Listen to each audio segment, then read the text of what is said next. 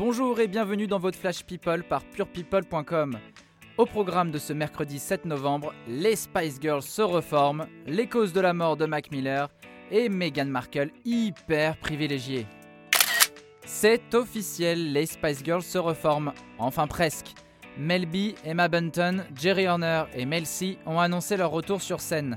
Et comme on pouvait s'y attendre, ce sera sans Victoria Beckham. Posh Spice a toujours refusé de reformer le groupe, sauf lors des Jeux Olympiques de Londres en 2012. Six concerts dans des stades britanniques ont ainsi été annoncés. À quand le Tour de la France?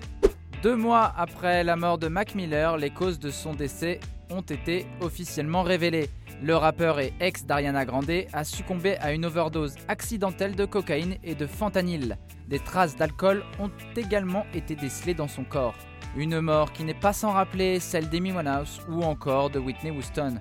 On vous rappelle que l'abus d'alcool et la prise de cocaïne est très dangereux pour la santé.